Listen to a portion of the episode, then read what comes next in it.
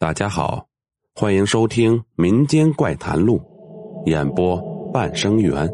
本集故事开始了。我前段时间看了一个说法，说是子时出生的人比较容易看到或遇到脏东西，也就是晚上十一点到凌晨一点之间吧。我正好就是这个时间段，所以就对这些光怪陆离的事感兴趣。也偶有遇到，不知道你是否也遇到过呢？下面说一个同样偶有遇到这些事的妹子的事，就叫她小芳吧。小芳是我初中同学，个子高瘦，人也很白，说话热情。小芳数学成绩好，所以从初中一开始就当了数学课代表。我是语文的，所以班里有什么事。我俩也时常商量着办，处下来以后聊的也就多了。他给我说了一件关于他的事情。原来小芳这妹子上面有个哥哥，目前就叫大方吧。家里呢偏爱大方，毕竟是儿子呀。小芳虽然从小学习好，长得好，说话也讨人喜欢，可是架不住她是个女孩子嘛。小芳小时候。爹妈不是很重视他，很小就一个人住在小房间里。小房间旁边是厨房，厨房外面是院子。小芳因为小时候没什么玩伴，哥哥比他大了不少，也不疼爱他，所以他小时候过得很孤单。不过小芳的这个情况到读小学一年级时得到了解决，她有了一个新朋友。小芳的新朋友并不是在学校交的，而是在放学路上，他碰到一个女孩子叫琪琪。那个女孩子家很穷，家里没让她上学，所以她看其他人上学很羡慕，每天都在路口蹲着玩，看孩子们上学放学。小芳很早就注意到琪琪了，确实穿的不算干净。总是很有兴趣的看路上的上学放学的学生，直到有一天，小芳和琪琪目光对上了，两人相视一笑。小芳说：“她当时从琪琪眼中也感觉到同样的孤单了。”就这样，小芳和琪琪成了好朋友。琪琪每天都陪小芳一起上学放学，然后在一个路口分开。琪琪说：“他家在下边村。”所以要在路口分开。小芳说：“琪琪对于他每天上课内容很感兴趣，所以小芳每天上课都很认真。因为放学路上，小芳要把当天学的内容教一教琪琪。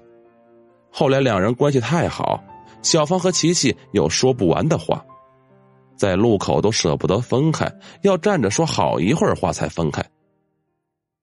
因为有了小玩伴。”小芳也变得格外快乐，成绩也是越来越好。小孩子嘛，不都这样？关系好了就想邀请对方到自己家里玩。小芳不敢邀请琪琪到自己家，但是琪琪特别热情的邀请小芳去他家玩。小芳选了个周末，跟琪琪约好了去他家。小芳吃了早饭，看爸妈和哥哥都出门了。自己才出门，他远远就看到琪琪在路口等他，两人高高兴兴的走了好久，才到琪琪家。琪琪家在下边村最靠边的一家，和小芳家差不多。琪琪家还是土房子，看着确实不富裕。琪琪爸妈也不在家，说是出去干农活去了，不过留了午饭在桌上。两人玩了会儿，吃了午饭，却看天色不好了。于是小芳只能趁没下雨回去。琪琪把她送到路口，小芳就让她回去，自己则一路跑回家。快到家的时候，还是下雨了，淋的是彻彻底底。家里人知道小芳白天到处玩，还淋得跟落汤鸡似的，把她狠狠骂了一顿，让她以后再不准去下边村玩了。这次去琪琪家玩了以后。接着一段时间，琪琪再也没到路口等小芳下学了。小芳特别失落，好在她因为成绩非常好，慢慢得到老师的喜爱，也在学校有了几个还不错的朋友。小芳也想去琪琪家找他玩，可是首先是太远，再就是家里大人们都看得严，所以也没有办法去。大概过了大半个月，这天放学，小芳惊喜的发现琪琪又在路口等她，赶紧问长问短，两人开心极了，边聊边走，不自觉的这次琪琪都快跟到小芳家了。你说他们聊的得有多忘我？后来，小芳赶紧催琪琪回家，因为天要黑了。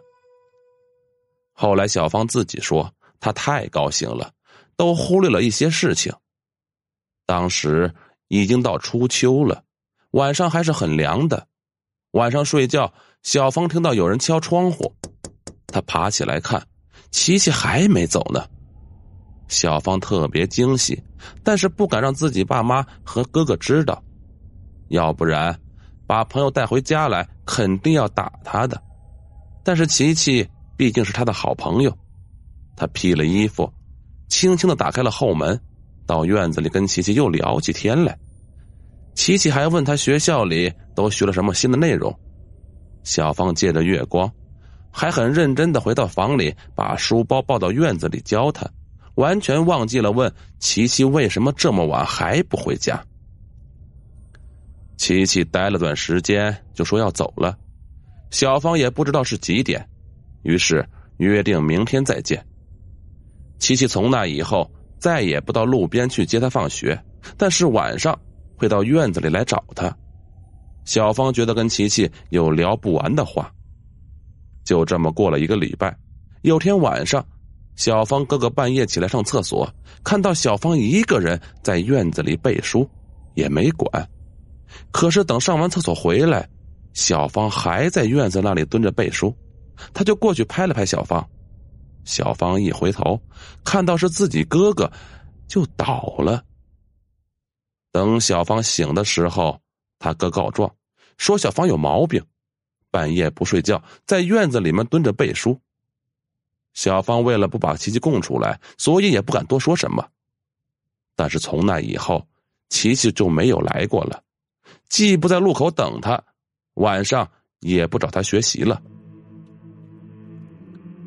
小芳在深秋的一个周末按耐不住，找到下边村了，找到琪琪家，还是那个土房子，破旧不堪，只是门上落了锁，没人住了。问了隔壁，人家说搬走好几个月了。小芳后来读到五六年级，听到一个亲戚来他家玩。闲聊说起下边村的事，小芳就故意问有关于琪琪家的事。亲戚说，琪琪家的事没几家知道，但他知道。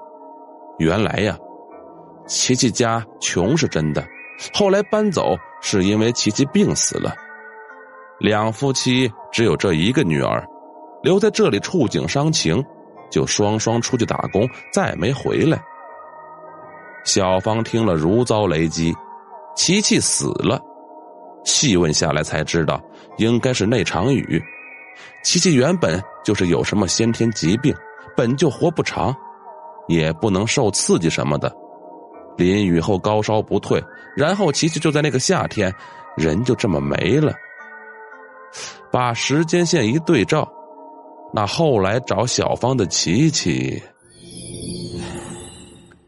小芳说她不怕琪琪。她是鬼也不怕，她知道琪琪不会害她的，只是不明白为什么琪琪再没有出现过了。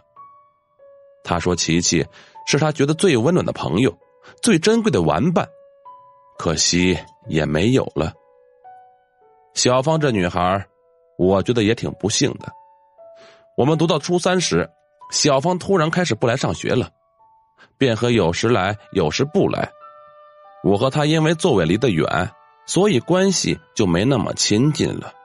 后来，听班上他同村女生说，小芳以后应该不会读高中了，因为他家想给他哥说媳妇儿，可是又没钱，所以打算把小芳嫁过去。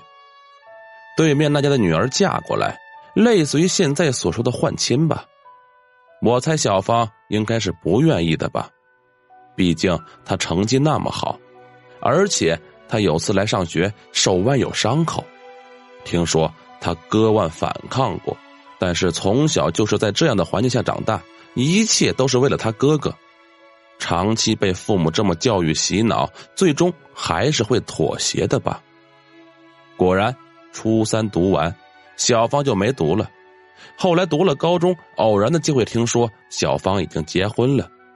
那个皮肤白白、个子高高瘦瘦的、数学成绩很好的女孩子，就这么把自己后半生定了下来。再后来，就再也没有她的消息了。好了，本集故事播讲完毕。如果喜欢，请点个订阅。我们下集再见。